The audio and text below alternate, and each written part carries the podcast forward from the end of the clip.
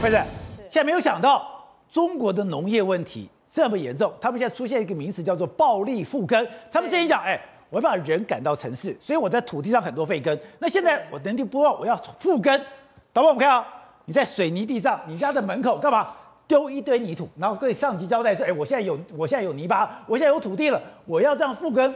可是他耕得出来吗？真的是让我们见识到什么叫上有政策，下有对策。我的老天爷，还有这种做法呢？你知道，因为现在中国就下令全部就是要把那些可以耕种的土地呢，开始一一复耕回来。所以他们去哪里找那么多可以耕种的土地呢？你说以前都空窝窝头啊，对啊，已经等于说夯掉了。现在把土弄回来，弄回来，结果怎么办呢？你知道，说以广东来讲好了，他要求他们一年之内要复耕八十万亩的地，他只能你看没有？他下面给 他就把土铺在上面，他、啊、根本下面都实的那个要叫什么地？瓷砖了。对，瓷砖地，就他竟然就把土铺在上面，然后就假装啊，我们复耕开始种东西。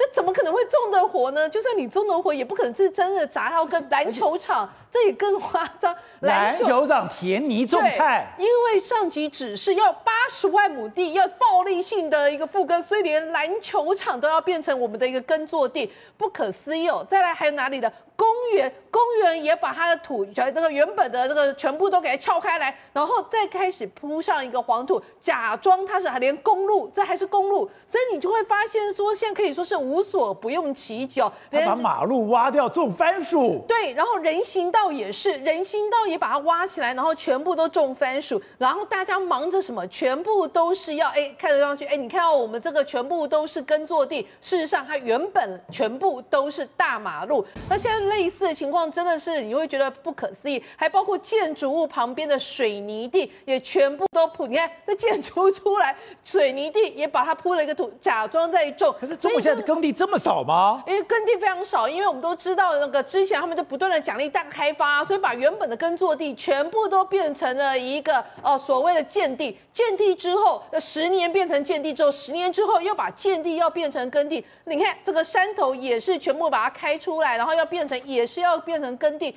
所以类似的情况，除了刚提到的广东之外，其他地方也是。而且我跟你讲，非常夸张，你这个明明是政府强抢民地，对不对？结果后来那一些人，你看，这是池塘哎，你原本是核准人家可以去啊挖地，然后变成是种鱼的，呃，这个养鱼呀、然后开始啊池塘的，就现在叫你全部把它填满了，继续又变成耕地，那你说这损失谁要吸收？就变成是养殖户自己吸收。